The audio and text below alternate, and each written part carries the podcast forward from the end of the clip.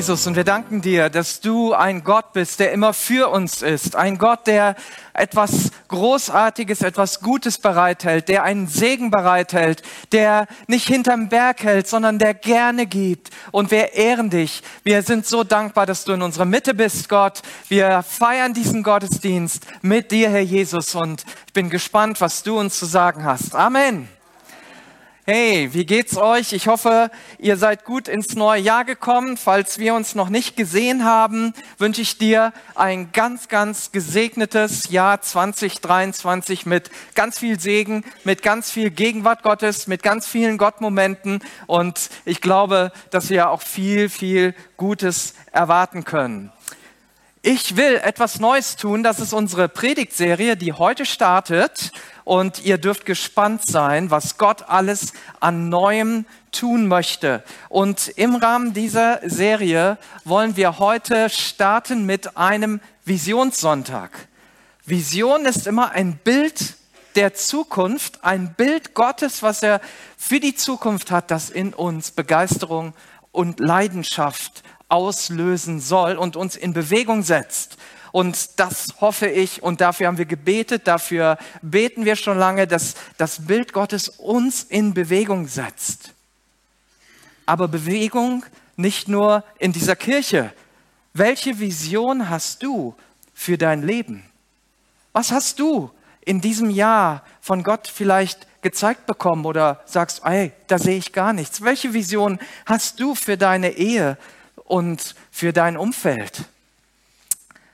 Wir haben als Kirche eine richtig starke Vision und wir haben nicht nur ein, ein Bild der Zukunft, was ich heute so ein Stück vor eure Augen malen möchte, sondern wir haben auch eine Mission. Die Mission ist das, was wir geheiratet haben. Das wird sich niemals ändern. Das ist für Gott, für Menschen und für unsere Stadt Leben. Das wird sich niemals ändern. Was sich aber ändern kann, ist unsere Vision. Nämlich, wenn wir die Vision erreicht haben, dann brauchen wir sie nicht mehr zu heiraten, sondern dann heiraten wir beziehungsweise verlieben uns in die nächste Vision, die Gott schenkt, die nächsten Abschnitt. Aber die Mission, die für Gott, für Menschen, für unsere Stadt leben, da, das haben wir geheiratet. In das andere verlieben wir uns. Und wir haben auch Werte. Und äh, ich dachte, wir starten einfach nochmal damit, so am Jahresanfang uns diese Werte und die Mission vor Augen zu halten und halten dabei nochmal einen ganz, ganz kurzen Rückblick auch auf das Jahr 2022. Was hat Gott eigentlich in dieser Kirche getan? Wir haben ja letzte Woche sehr viel Großartiges hören können über das, was Gott so in 2022 in einzelnen Menschen getan hat. Wenn du diese Predigt beziehungsweise diesen Gottesdienst nicht miterleben konntest, kannst du den gerne online noch miterleben. Und jetzt wollen wir uns einmal ein Stück mitnehmen in ganz kurz äh, unsere Vision, unsere Werte, unsere Mission und was hat Gott Großartiges getan? Film ab.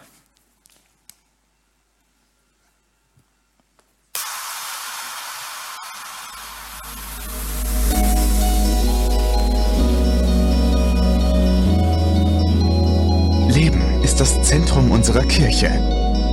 Der größte Wunsch von Jesus ist es, dass wir das Leben aus Gott mit anderen teilen. Leben teilen bedeutet Jesus teilen. Liebe leben, echt leben, begeistert leben, erleben, nach der Bibel leben. Deswegen kann es für unsere Kirche keine größere Bestimmung geben als für Gott, für Menschen, für unsere Stadt leben. Wir möchten, dass in Langenfeld und Leverkusen mehr Menschen für Jesus leben. Das wollen wir mit allem ausdrücken, auch mit dem Namen unserer Kirche. Leben.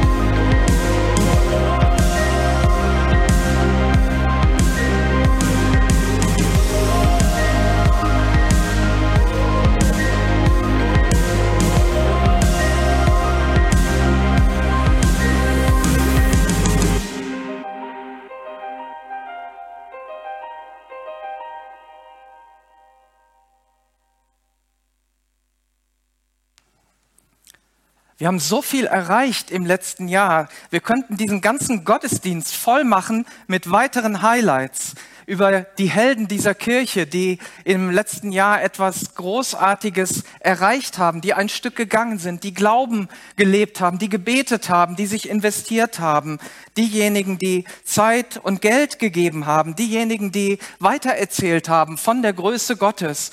Und es gibt noch so viel mehr zu berichten. Ja, der Kids-Bereich platzt aus allen Nähten. Ähm, die Rangers waren auf einem Camp und äh, ja, auch da wächst es. Immer, immer mehr junge Menschen kommen dazu. Wir hatten so viele starke Jugendgottesdienste. Unser Neon-Gottesdienst hat auch hier einen überregionalen Gottesdienst gefeiert und die Jugend ist happy, dass sie weiter wächst. Die Senioren hatten geniale Treffen und auch dort sehe ich viele neue Leute. Also nicht nur junge Leute kommen, sondern auch ältere. Wir haben viele, viele Gebetstreffen gehabt im letzten Jahr ein Sommerfest, ein Weihnachtsmarkt, ein Erntedankfest, Heiligabend gefeiert und, und, und. Und wisst ihr, dass das nicht selbstverständlich ist? Warum ist das nicht selbstverständlich? Warum ist es nicht selbstverständlich, dass neue Leute kommen? Warum ist es nicht selbstverständlich, dass Leute zum Glauben kommen, dass Leute sich taufen lassen, dass wir Bekehrungen erleben, dass wir hören, was Gott tut? Ich glaube, wenn wir so in unser Land hineinschauen, dann sehen wir gerade das Gegenteil. Wir sehen, dass Kirchen abbauen, dass Kirchen zurückgehen. Und deswegen ist das ein Wunder, was Gott unter uns tut. Etwas Neues tut, was jetzt schon angefangen hat. Gott tut etwas Neues, auch nach einer Zeit, die vielleicht so krisenbehaftet ist für uns, wo wir so gelitten haben, wo wir auch weiter leiden, wo wir möglicherweise auch in den nächsten Jahren noch leiden werden. Aber diese Krisen können den Plan Gottes nicht aufhalten. Diese, diese Krisen können Gott nicht stoppen, sondern er wird seine Kirche bauen. Er wird dich und mich bauen und weder hohes noch tiefes, weder gegenwärtiges noch irgendwas in der Zukunft kann dich und mich trennen von der Liebe Gottes, die in Jesus Christus ist. Und das ist nicht selbstverständlich. Ich erlebe das immer wieder, dass Kirchen sich an größere Kirchen wenden und sagen, wir sind nur noch zehn Leute, könnt ihr uns helfen? Wollt ihr uns aufnehmen? Und wir sagen, hey, wir wollen nicht, nicht weniger werden, wir wollen mehr werden. Und Gott ist dabei, das zu tun. Und das macht mich so glücklich. Und Gottes Herzensanliegen ist es, Neues zu schaffen. Gottes Herzensanliegen ist es, er sagt, siehe, ich will etwas Neues tun. Schau hin, ich möchte etwas Neues tun. Und ich möchte gerne mit uns mal in ja, eines der letzten ähm, Kapitel der Bibel hineinblenden in die Offenbarung 21. Und hier spricht ja Johannes, der von Gott so eine große Vision bekommen hat über die Dinge, die kommen werden. Ja, das Klingt ja so, als wäre das stundenlang gewesen, dass er die Dinge gesehen hat im Detail und das alles aufgeschrieben hat. Und er sagt jetzt hier, ich höre eine laute Stimme vom Thron herrufen.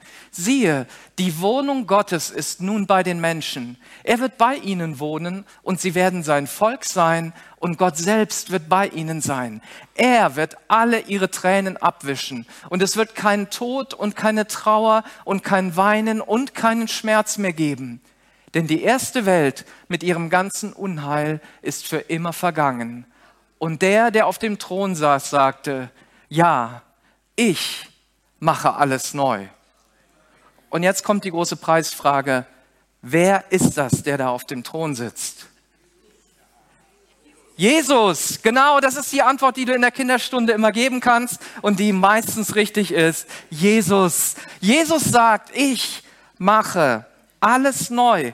Dieser Bibeltext beschreibt Gottes großes Ziel, seinen großen Plan. Er sagt, dass es eine dauerhafte, ewige Gemeinschaft mit Gott geben wird. Das, was diese dauerhafte Gemeinschaft mit Gott stört, ist überwunden. Ja, das Alte ist vorbei. Die erste Welt mit ihrem ganzen Unheil ist für immer vergangen. Ich mache alles neu. Der Gott, der sich niemals ändert, macht alles neu. Der Gott, der niemals von von gut zu böse wechseln kann, der niemals von hell in, in dunkel wechseln kann, der macht alles neu. Der hat ein Riesenverlangen, einen, einen Riesenwunsch, Dinge neu zu machen. Er will Dinge verändern. Er wollte, dass sein Volk nicht in, ja, wenn du in das Alte Testament schaust, nicht in Ägypten in der Knechtschaft bleibt, in der Sklaverei, sondern in das zugesagte Land kommt. Er wollte nicht, dass Abraham in dem alten Wohnort bleibt, sondern in das Land Kanaan gehen sollte und dort ein großes Volk werden sollte. Und Gott hat einen Plan mit dir. Er will, dass du nicht in der Sünde, in der Finsternis, in der Dunkelheit bleibst, sondern in sein Licht und in die ewige Gemeinschaft mit ihm. Darum geht es. Dieser Bibeltext beschreibt einfach, was Gott tun wird und was am Ende passieren wird, Gott und Mensch werden für immer vereint leben. Das wird passieren. Ob du dabei bist, das entscheidest du. Aber das wird passieren. Gott wird mit den Menschen zusammen sein, die das wollen. Und das geschieht alles, indem unser Gott erneuert. Das geschieht nicht, indem ich mich erneuere und ich so gut werde und ich mich anstrenge und sage, na gut, dann gebe ich mal Gas. Wenn das so ist, dann will ich das schaffen.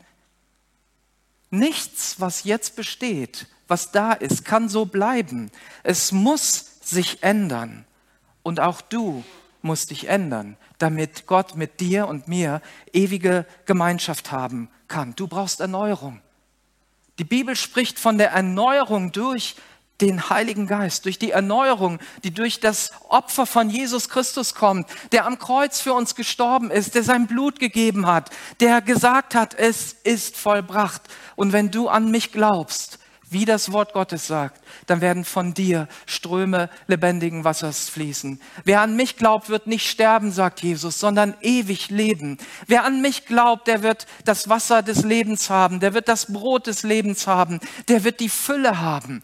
Das ist Jesus. Er ist die Quelle des Lebens und er gibt dir, er bietet dir Vergebung an, Erneuerung an für dein von Sünde zerfressenes Leben. Ja, hast du mal irgendwie so einen mottenzerfressenen Mantel oder irgend sowas angehabt? Ja, ich, ich habe letztens in, in meine Kleiderkammer reingeguckt und da waren einige ähm, Teile, die waren total zerfressen von Motten. Das sieht nicht cool aus. Und so war mein Leben. Mein Leben war zerfressen von Motten, kaputt. Und Jesus ist gekommen und hat Vergebung gegeben. Er hat das Gegenmittel gegen die Sünde. Das ist sein Blut. Sein Blut wäscht uns rein von aller Sünde. Und das steht schon alles in der Bibel, von der ersten bis zur letzten Seite, dass Gott die Menschheit retten wird. Das ist übrigens eine gute Botschaft für alle, die gerade versuchen, die Welt zu retten. Nur einer kann die Welt retten. Das ist Jesus. Wir können unseren Beitrag leisten, aber einer ist der Retter. Das sind nicht wir. Das sind nicht wir Menschen, das ist Gott. Und die Frage ist, können wir uns dann zurücklehnen und sagen, naja, es passiert ja jetzt eh, jetzt brauchen wir ja nichts mehr zu machen. Ne?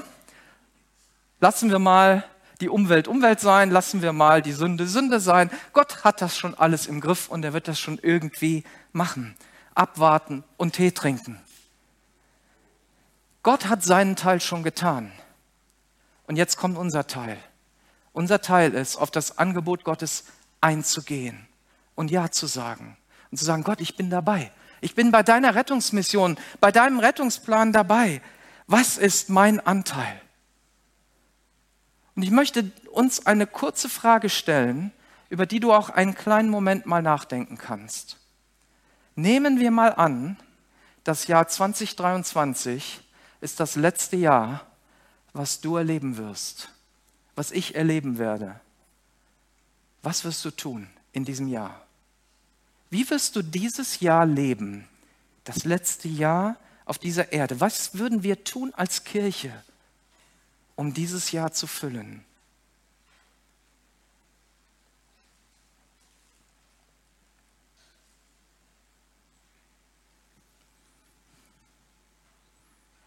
Und vielleicht siehst du so die ein oder andere Sache und du stellst fest, das ist nicht so einfach. Es gibt Dinge, die sind nicht einfach in deinem Leben, in meinem Leben und in dieser Welt. Wir leben inmitten einer Welt, die von Gott absolut nichts wissen will. Die sich völlig selbst überschätzt und glaubt, dass sie alles im Griff hat und alles schon schaffen wird. Und unsere Menschheitsgeschichte zeigt so deutlich, dass auch die vielen tausend Jahre, die wir leben, uns nicht zu besseren Menschen gemacht hat. Menschen leben immer noch in der Ferne von Gott. Wir leben in einer Welt, die glaubensfeindlich ist. Die ist nicht glaubensfreundlich. Ja, die ist nicht, die stärkt dich nicht in deinem Glauben, sondern die torpediert unentwegt deinen Glauben. Und gefühlt, ich meine, wenn wir mal so ganz realistisch sind, entgleitet doch alles. Alles, wofür wir kämpfen, wofür wir ja da sind. Das Thema Ehe und Familie hat sich ja fast in Luft, aufgelöst. Umkämpft sind, ist, ist sogar deine Geschlechteridentität. Das übrigens nicht neu ist, sondern das finden wir schon in der Bibel auch schon früher. Der Schutz des ungeborenen Lebens ist unwahrscheinlich umkämpft. Wir kämpfen mit Kriegen, mit Umweltkatastrophen, wir kämpfen mit Ungerechtigkeit, mit Armut, mit Hunger, obwohl es genügend zu essen und auch genügend Geld gäbe für alle. Wir kämpfen damit. Und du sagst vielleicht, ja, in meinem Leben sieht es auch nicht besser aus. Und die Frage ist, was hat Gott vor? Was will Gott tun in diesem Jahr? Wie können wir etwas bewirken? Sagen wir jetzt, naja, dann ist das eben so und dann können wir nichts ändern. Dann leben wir halt damit. Ja, machen wir so ein bisschen auf fatalistisch und lassen das mal alles auf uns zukommen, abwarten und Tee trinken. Aber das ist nicht die Botschaft der Bibel, abwarten und Tee trinken, sondern die Botschaft der Bibel ist immer, geh du hin, lass du dein Licht leuchten, sei du ein Vorbild. Das Prinzip, einfach nur zu hoffen, ändert nichts. Darf ich euch mal ein Geheimnis verraten? Ich habe schon in meiner Kindheit, also in der Kinderstunde davon gehört, dass es ja irgendwie mal Erweckung geben wird, dass alles besser wird, dass auf einmal von außen die Welt sich so verändert, dass es eine gottesfreundliche Welt wird. Das mag ich vielleicht als Kind geglaubt haben, aber ich glaube das heute nicht. Denn das Wort Gottes sagt uns ganz klar, dass in den letzten Tagen Menschen aufstehen werden, die gegen Christus agieren. Dass Menschen ganz bewusst und ganz präzise und strategisch gegen die Pläne Gottes aufstehen und ihn und das Reich Gottes bekämpfen. Hoffnung, dass irgendetwas passiert, ist nicht der Weg, wie wir weiterkommen, sondern unsere Hoffnung muss aus unserem Kopf und aus unseren Herzen in unsere Hände und in unsere Füße wandern und etwas bewegen. Wer die Welt ändern will, der muss auch zuerst sich selber ändern. Ich kann keine, keine Welt verändern, wenn ich selber in meiner Schuld, in meiner Sünde, in meinen schlechten Wesenszügen lebe. Wie will ich ein Vorbild sein? Gott kann etwas an mir und an dir tun. Alles fängt bei uns selber und unserer Kirche an.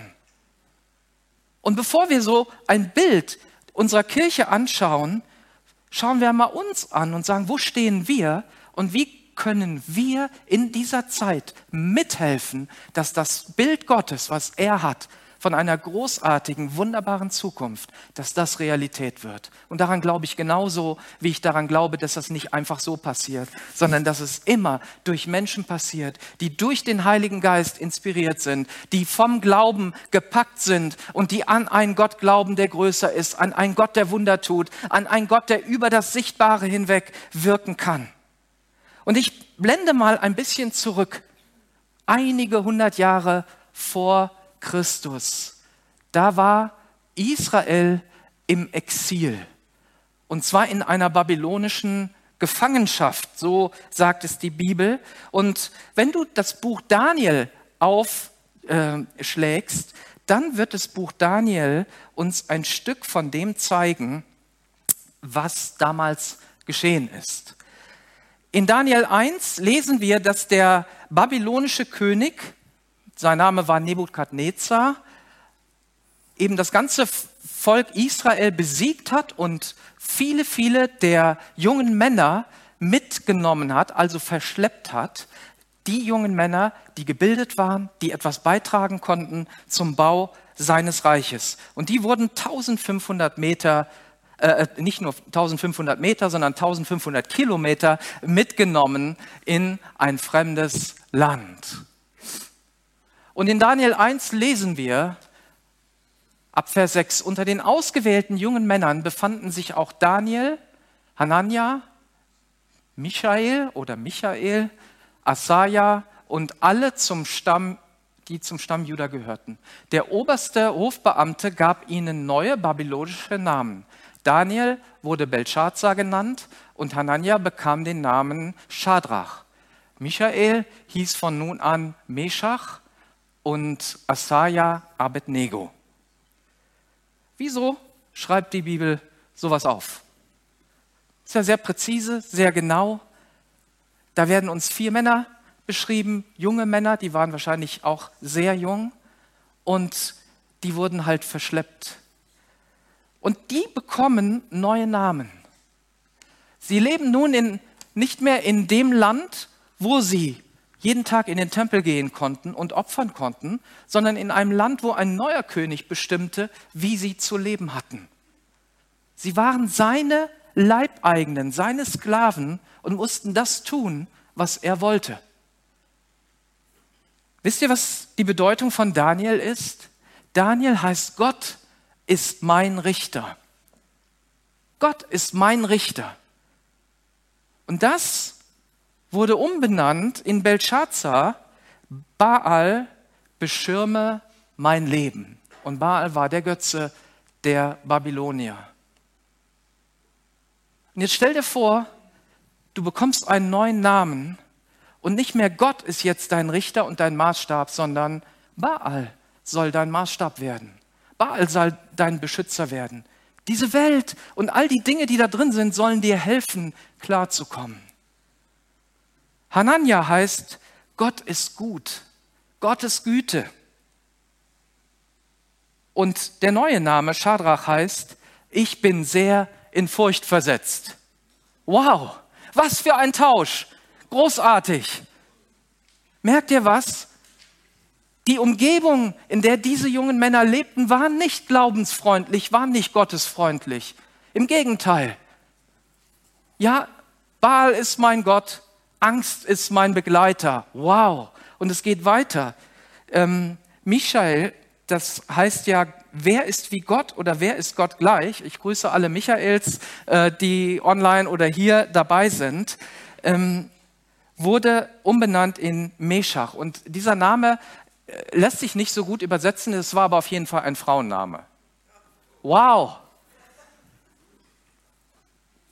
Du wirst von einem Mann in eine Frau umgewandelt. Und Asaja, der Herr hat geholfen, wird umgewandelt in Sklave Negros. Abednego heißt Sklave Negros. Die Welt gibt dir neue Namen.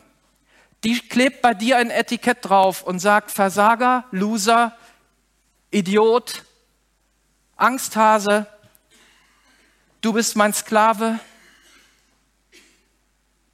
und Gott hat andere Namen gegeben. Die Namen, die links stehen, diese jüdischen Namen, haben was mit der Größe Gottes, mit der Fürsorge, mit der Güte Gottes zu tun. Die Welt will, dass du zum Sklaven wirst, dass wir zum Sklaven werden. Die will, dass du an deiner Identität zweifelst. Es ist doch nicht umsonst, dass wir gerade so eine starke Identitätskrise erleben und junge Menschen, alte Menschen nicht mehr wissen, ob sie Mann, ob sie Frau sind, ob dieses, ob jenes ist. Das ist nicht neu. Das war damals auch schon so. Und was mich begeistert ist, dass diese vier Männer, dass die sich diese neuen Namen nicht haben aufkleben lassen.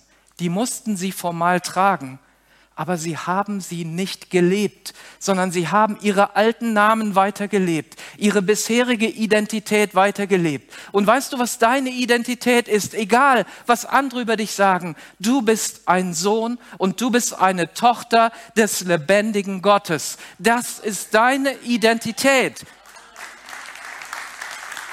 Und unsere Identität als Kirche ist, wir sind die Gemeinde die, die, die Säule der Wahrheit, der Pfeiler der Wahrheit, den Jesus Christus liebt, der in den Tod gegangen ist für seine Gemeinde, die er so sehr geliebt hat, bis in den Tod. Das ist unsere Identität. Das ist das, woran wir glauben und festhalten. Er hat dich zu einem neuen Menschen gemacht. Er hat dir einen neuen Namen gegeben. Gott hat deinen alten Namen. Ja, wir kommen aus Babylon heraus von unserer Natur und Gott versetzt uns in das Reich seines Sohnes. Er versetzt uns in das Licht. Er, er möchte dort mit dir und mit mir Hochzeit feiern. Und er hat uns neue Namen gegeben, neues Leben. Und wenn wir dann sehen, was diese Männer gemacht haben, finde ich das so genial. Daniel beschloss in seinem Herzen, keine Speisen und keinen Wein vom Tisch des Königs anzurühren. Er wollte sich an die Speisegesetze äh, seines Gottes halten. Und er bat ähm, Aspenas, das war der Aufseher über ihn und der Ausbilder, um die Erlaubnis, die kultisch unreinen Speisen nicht essen zu müssen. Und wir lesen dann, dass war natürlich auch eine Geschichte, die erstmal getestet werden musste, aber dann das Ergebnis. Der König unterhielt sich mit allen jungen Männern. Keiner jedoch konnte an Daniel, Hanania, Michael und Asaja heranreichen. So wurden sie in den Dienst des Königs gestellt. Und immer, wenn eine schwierige Frage beraten werden musste, die Verstand und Einsicht erforderte, wandte sich der König an diese Männer. Und dabei fiel ihm auf, dass sie allen Gelehrten und Zeichendeutern seines Reiches zehnmal überlegen waren. Wow, das ist gut. Das ist Gott. Sie haben sich an Gott gehalten. Und ich äh, erzähle das nicht, um eine alte Geschichte zu bringen, sondern zu sagen, hey, unsere Situation ist genauso die ist eigentlich aussichtslos. Wir kämpfen gegen ein Königreich, wo der König klar sagt, so, wir machen das, wir machen jenes, gut, Abtreibung ist erlaubt, das ist erlaubt, jenes und so weiter. Es wird immer weitergehen. Du wirst das nicht aufhalten. Die Frage ist, was tust du, was tue ich, stehen wir zu unserem Gott. Und auf einmal werden diese Männer von dem damaligen Herrscher über ein riesiges Reich, das babylonische Reich, gefragt. Ihr Rat wird geholt. Wie krass ist das denn? Gott will uns Rat geben. Gott möchte auch den Regierenden dieser Zeit Rat geben. Und wer kann Rat geben, wenn nicht die Menschen, die mit dem Ratgeber verbunden sind, mit dem, der alles weiß? Und das können wir sein. Wir können solche Menschen werden. Wir können Menschen werden, die Ratgeber werden für die Leute um uns herum, für deinen Chef, für deine Kinder, für jeden, der in unserer Umgebung ist. Gott will das aus uns machen. Und das geschieht, wenn wir nach dem Plan und nach dem Auftrag leben, den Gott für uns hat. Und deswegen frage ich, was können wir tun? Und wir können nicht unsere Umgebung ändern, wir beten auch nicht darum, dass sich die Welt besser wird. Das wird nicht passieren. Da musst du einfach nur deine Bibel lesen. Da steht drin, das wird nicht besser, das wird schlimmer werden. Aber das macht nichts, sagt Jesus. Hebt eure Augen auf. Ich bin bei euch. Ich habe einen Plan. Ich bin bei euch. Gott hat diese Kirche. Er hat dich. Er hat uns gesegnet, damit wir Ströme lebendigen Wassers weitergeben. Amen. Das ist Gott. Er möchte, dass du und ich, dass wir ein Segen sind, dass wir den Segen nicht selber verbrauchen, sondern Segen, das ist ein Geheimnis, wird mehr, wenn du ihn teilst. Liebe wird mehr, wenn du sie teilst. Und übrigens auch dein Geld, was du für Gott gibst, für das Reich Gottes gibst, kann sich vermehren. Ich will da keine Lehre draus machen und sagen, das ist immer so, aber Gott sagt, prüft mich und ich will euch segnen. Gott ist bei uns und er hat schon alles vorbereitet. Wir können darin leben. Und deswegen haben wir auch diese, diese Serie, ich will Neues schaffen, weil ich glaube, dass Gott gerade dabei ist, etwas Neues zu schaffen. Wir als Leitungsteam, wir haben viel gebetet darüber und wir sind uns so sicher, dass Gott Neues macht und dass Gott dabei ist, durch dich auch, durch mich, durch unsere Kirche Neues zu tun. Jesaja 43 wird uns ein Stück begleiten in dieser Serie ab Vers 18. Denkt nicht mehr daran, was einmal war und grübelt nicht mehr über das Vergangene. Seht hin, ich mache etwas Neues. Schon keimt es auf. Seht ihr es nicht? Ich bahne einen Weg durch die Wüste und lasse Flüsse in der Einöde entstehen. Der Jesaja, der das geschrieben hat, der hat auch mit dieser Zeit zu tun. Der hatte auch diese vielen Propheten hatten damit zu tun, dass das Volk Gottes im Exil war. Und Daniel sagt, hör auf, unter dieser Fuchtel des Feindes zu leben. Denk nicht an das Vorige. Denk auch nicht an die Wunder von ganz früher, zum Beispiel an das, was durch die, das Ausziehen durch das Rote Meer und die Wunder, die Gott damals gemacht hat. Ich will etwas Neues tun, ich will etwas Größeres tun. Halte nicht an der Vergangenheit fest, sondern strecke dich aus nach deinem Gott. Es geht nicht um die Wunder, es geht um Gott. Es geht nicht um den, der die Situation, es geht nicht darum, die Situation zu verändern, sondern um den, der die Situation verändert. Das ist das Geheimnis. Verbinde dich mit Gott und glaube, dass er Ströme in deiner Einöde, in unserem Langenfeld, in Leverkusen und überall schafft, dass er neue Straßen baut, auf denen wir wir gehen dürfen. Du darfst aus dem Wasser trinken, was Gott in die Wüste hineingibt und du darfst andere damit sättigen. Das ist das Prinzip. Das bedeutet das für uns. Gott schafft Neues in unserer Kirche und in deinem Leben. Gott ist der, der immer Veränderung wirkt. Veränderung geschieht immer durch dich, durch mich, durch Gott, der präzise hineinwirkt in das Leben von Menschen aber nicht nur, indem wir einfach unsere Hände in den Schoß legen und hoffen. Und was sehen wir für unsere Kirche? Welche neuen Wege, welche Schritte hat Gott vorgesehen? Wir wollen in diesem Jahr ganz besonders noch einmal Gas geben in dem Bereich von Kleingruppen. Warum? Wir sind eine große Familie und stell dir vor, diese große Familie sitzt um einen Küchentisch herum. Wir alle sitzen um einen Küchentisch herum. Und da wir so viele sind, ist dieser Küchentisch so lang. Und wir kriegen gar nicht mehr mit, wer da hinten am anderen Ende sitzt. Deswegen wollen wir diese Tische auch immer wieder aufteilen, dass du so Sechser, Achter Tische hast und sagst, hier ist meine Familie oder hier sind die Menschen, mit denen ich immer esse, mit denen ich gemeinsam unterwegs bin, die ich kenne die mir auch helfen können, wenn es mir nicht so gut geht, von denen ich lernen kann und denen ich ein Vorbild sein kann. Wir brauchen den kleinen Tisch, sonst fehlt dir was. An dem großen Tisch wirst du irgendwann untergehen. Und ich sag dir das. Ja, hier kommen Menschen hin und sagen, ach, ihr seid so freundlich und so nett. Und das wird auch in der ersten Zeit so sein. Aber wenn du länger hier bist, brauchst du eine Kleingruppe oder eine Dienstgruppe, wo du mit Menschen in engem Kontakt bist. Nur dort können wir diese Gemeinschaft leben. Und wir wollen da richtig Gas geben und das auch personell noch einmal verstärken. Und ähm, wir, wir beten und tun alles. Wir haben uns wirklich ja, bemüht, viele Dinge zu tun. Nicht alles ist gelungen in dem Bereich von Kleingruppen. Es sind viele neue Kleingruppen entstanden, aber es reicht nicht, um die vielen Menschen, die in unserer Kirche sind, wirklich in kleine Tische aufzuteilen. Und das wollen wir. Wir wollen, dass jeder seinen Tisch hat, an dem er essen und trinken kann. Wir wollen den Bereich junge Generation besonders stärken. Unser Kindergottesdienst platzt aus allen Nähten. Wir müssen weitere Gruppen ähm, in Angriff nehmen. Diese Bereiche boomen. Wir beten für Helfer, wir beten für Verstärkung in dem Team.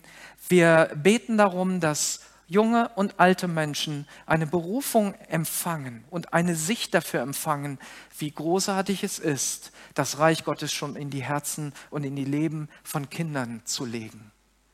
Da sind die, ähm, die Rangers die Verstärkung brauchen. Wir haben einige junge Erwachsene in unserer Gemeinde und es gibt gar keinen richtigen Bereich für die jungen Erwachsenen. Das sind alles Dinge, die wir in diesem Jahr gerne mit in Angriff nehmen möchten und sagen, wir wollen ein Zuhause sein für jeden. Und da sind wir auch bei unseren internationalen Menschen, die an unserer Kirche teilhaben und teilhaben wollen. Es ist nicht so einfach, wenn die, du die Sprache noch nicht so gut kennst oder die Gebräuche in unserem Land noch nicht so gut kennst. Das braucht Integration, das braucht Hilfe, das braucht Unterstützung. Und wir glauben, dass noch viel, viel mehr Menschen kommen werden. Dass noch viel, viel mehr Menschen aus allen Nationen kommen werden. Und wir in dieser Kirche vielleicht viele Kleingruppen haben werden, die unterschiedliche Sprachen haben, mal verschiedene Gottesdienste in verschiedenen Sprachen, verschiedene Angebote, die Menschen helfen, hier anzukommen. Und wir wollen auch, da könnt ihr euch darauf freuen, alle, die mitarbeiten und diejenigen, die ähm, in Verantwortung sind für diese Gemeinde, ganz besonders auch denen, die ehrenamtlich hier tätig sind, immer wieder besonders danken und werden ähm, Team Nights veranstalten und ihr werdet dazu immer eine persönliche Einladung bekommen und ich kann euch nur sagen, das wird richtig, richtig gut. Wir haben so viel Dinge vor, um gemeinsam zu wachsen, um gemeinsam voranzugehen, um die Dinge, die Gott auf dem Herzen hat, wirklich ja, vor, voranzubringen. Und dann ist da natürlich Leverkusen. Leverkusen, ja, das ist die große Frage. Warum ne, gehen wir nach Leverkusen? In Langenfeld gibt es doch so viel zu tun. Auch dazu habe ich noch mal einen kurzen Film.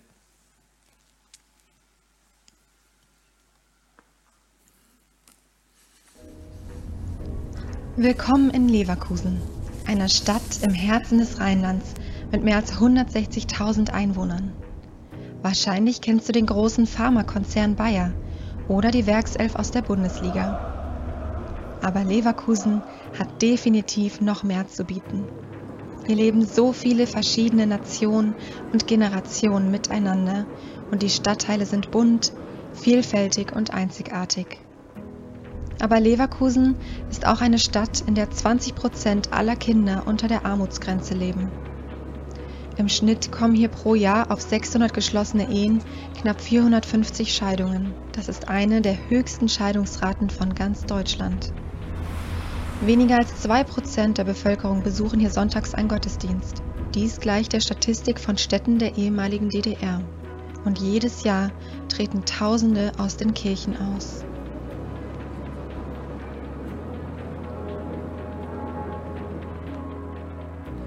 All das bricht Gottes Herz, aber es hält ihn nicht auf, sein Reich hier in Leverkusen zu bauen. Und genau deswegen sind wir im März 22 auch hierher gezogen und seitdem hat sich schon einiges getan. Ja, auf jeden Fall. Vor allem durften wir eine ganze Menge Menschen kennenlernen. Richtig coole Menschen innerhalb der Live-Kirche, aber auch einfach in Leverkusen. Menschen, die auf der Suche nach Kirche sind. Und besonders dankbar sind wir dabei für diejenigen, die jetzt Teil von unserem Kernteam geworden sind. Das sind sehr committete Leute und gemeinsam mit ihnen stemmen wir im Moment einmal im Monat unser Connect-Event. Das ist ein Visionstreffen, könnte man sagen. Und äh, wir laden alle Leute ein, die Bock drauf haben. Es gibt was Leckeres zu essen und wir erzählen einfach davon, wovon wir träumen in Leverkusen. Daneben haben wir unsere Gebetsmeetings einmal in der Woche. Das ist uns ganz, ganz wichtig für die Stadt zu beten und für die Menschen hier. Und wir haben auch schon einige Kleingruppen. Es gab schon welche, bevor wir kamen. Denen versuchen wir ein bisschen weiterzuhelfen. Und es gibt welche, die wir jetzt an den Start bringen wollen oder die schon an den Start gegangen sind. Wir haben einen Alpha-Kurs laufen und wir haben auch schon die ersten Menschen, die gerade Jesus kennenlernen und richtig begeistert sind. Und wenn wir so nach vorne schauen, dann träumen wir davon, uns noch häufiger zu treffen, mindestens alle zwei Wochen, dass wir schon so ein bisschen in so einen Gottesdienstmodus reinkommen. Wir träumen davon, unsere Kleingruppen noch mehr zu pushen. Wir suchen nach einem Office, damit wir eine Base in der Stadt haben. Und wir suchen auch nach neuen Räumlichkeiten, weil die, in denen wir uns jetzt treffen, sind schon zu klein. Da gibt es nämlich keine Kinderräume. Aber wir wollen denen natürlich auch einen Ort bieten. Und ähm, ja, wir träumen davon, irgendwann im zweiten Quartal unseren ersten öffentlichen Gottesdienst zu machen. Ja, bitte betet weiter für uns und unser Vorhaben. Und von ganzem Herzen sagen wir Danke für all euren Support.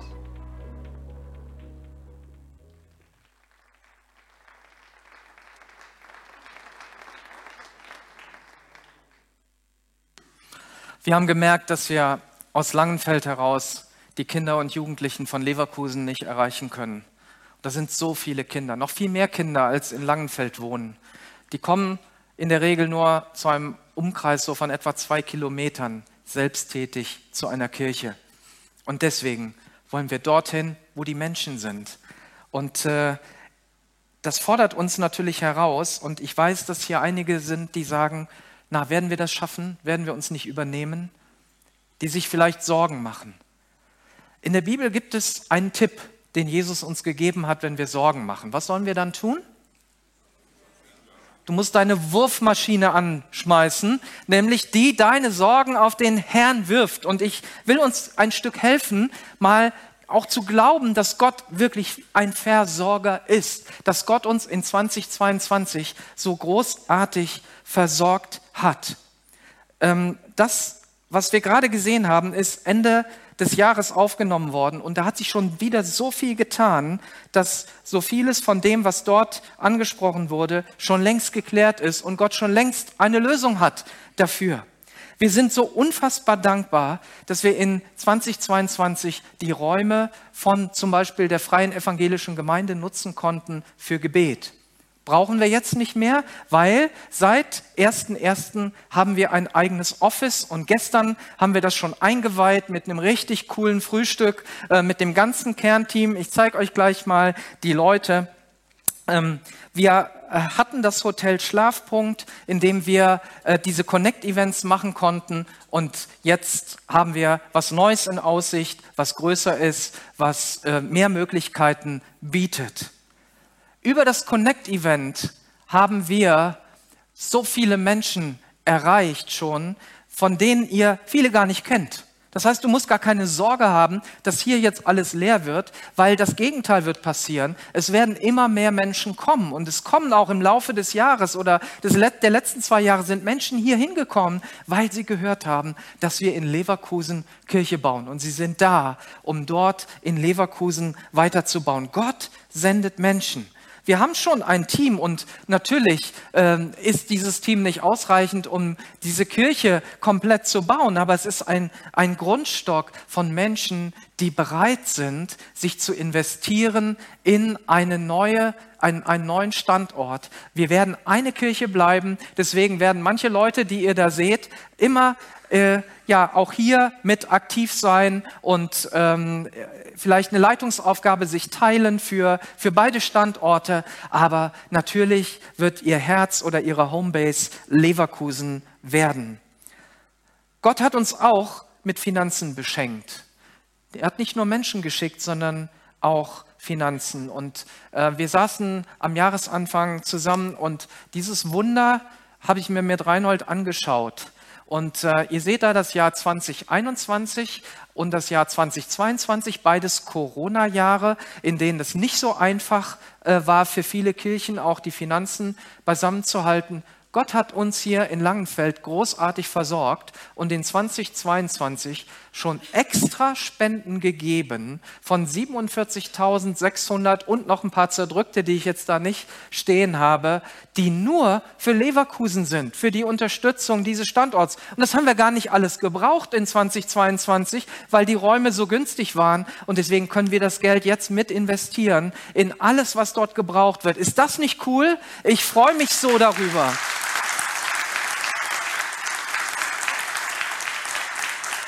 Und auch heute dürfen wir großzügig sein und ähm, ein Stück geben, auch in dem, ja, wenn wir Geld sammeln, dass äh, wir heute zusammenlegen oder was du heute, äh, wo du heute einen Beitrag leisten kannst, dass wir für Leverkusen Geld geben und sagen, wir wollen, dass dort eine richtig starke, große Kirche entsteht, wo Jugendliche, Alte, Singles und Verheiratete, Deutsche und Nicht-Deutsche eine Heimat haben und wo es weitergeht vielleicht äh, und diese Kirche irgendwann sagt, hey, das macht so einen Spaß, Kinder zu kriegen. Wir wollen auch noch mal einen Standort gründen. Und in 2023 werden wir schon alle zwei Wochen diese Connect-Events haben. Die werden auch jetzt ab jetzt sonntags nachmittags immer sein.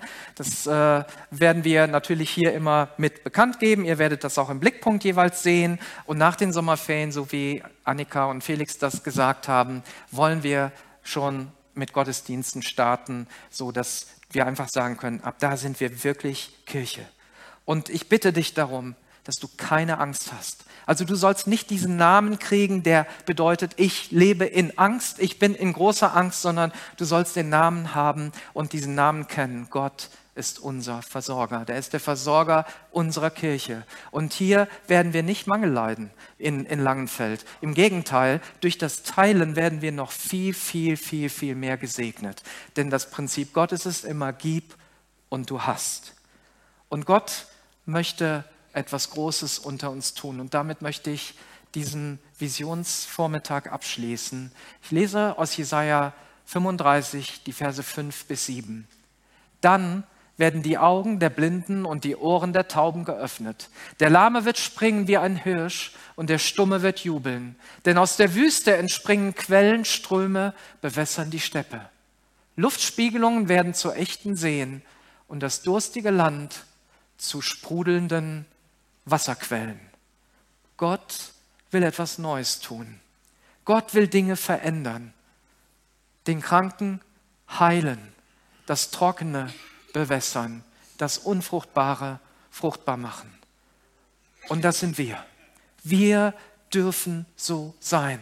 Das sind Worte für dich und für mich, für deine, für deine Lebenssituation, für den Ort, wo du bist, für dein Inneres, für dein Äußeres, für alles gilt das.